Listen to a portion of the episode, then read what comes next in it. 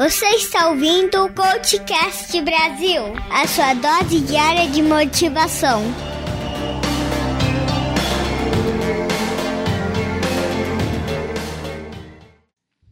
No dia de hoje, nós viemos a Joanópolis e daqui nós iremos para Bragança Paulista e viemos com a intenção de aproveitar o feriado e visitar os nossos parentes aqui do interior.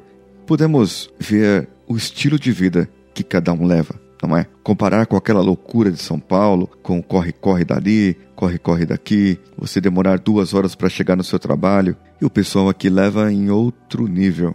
É 10 minutos do trabalho dele, ele passa lá para ver como que tá, volta para casa, almoça em casa. Meus primos estão construindo uma casa, estão quase terminada, já estão morando dentro dela.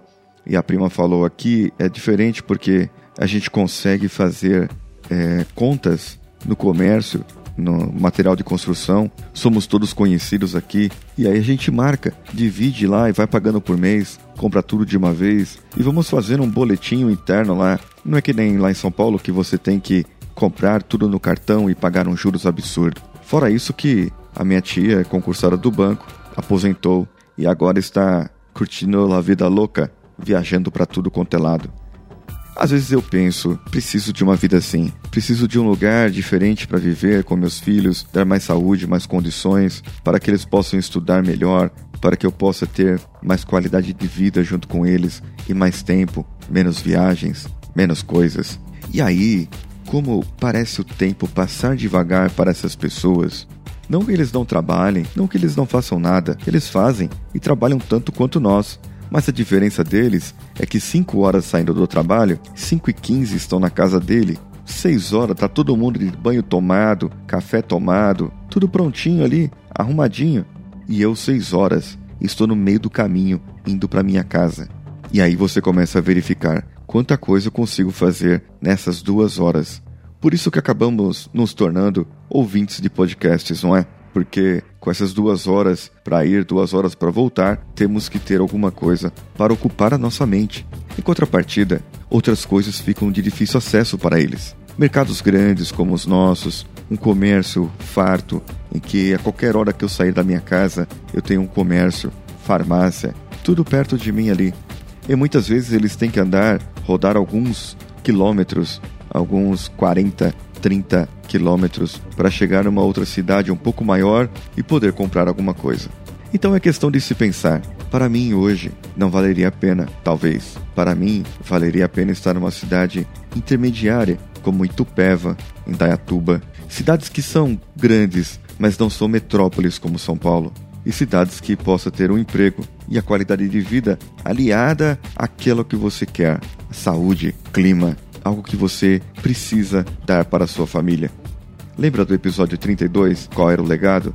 É isso que eu quero deixar para minha família. Eu quero deixar algo bom, quero morar em algum lugar em que eles possam ter qualidade de vida e eu também possa ter uma qualidade de vida. É possível ter qualidade de vida numa cidade grande?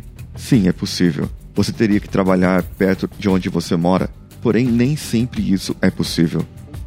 Muitas vezes você acaba partindo para lugares mais longe porque o seu trabalho é numa região central, é numa região de escritórios e toda a residência ali é cara. Então você acaba partindo para outro lado, partindo para outra localidade, para ver se você consegue ter uma outra coisa, que é gastar menos com moradia.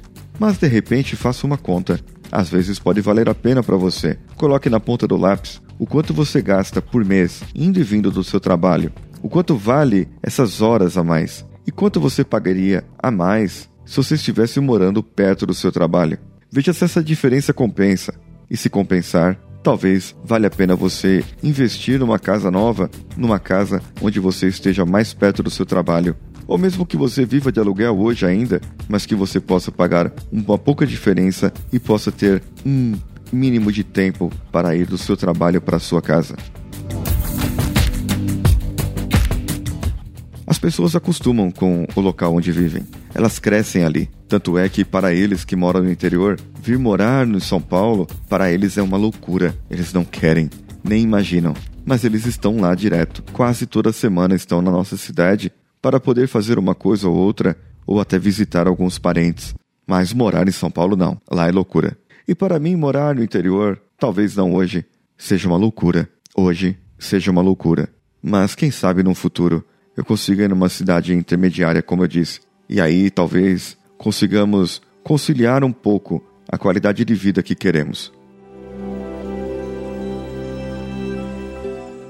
Hoje em dia está todo mundo buscando qualidade de vida, menos estresse, menos isso, menos aquilo. O que devemos mesmo hoje é criar um pouco de vergonha na cara e parar de reclamar do que não temos e dar graças a Deus pelo que temos. E ver as oportunidades e aproveitar isso.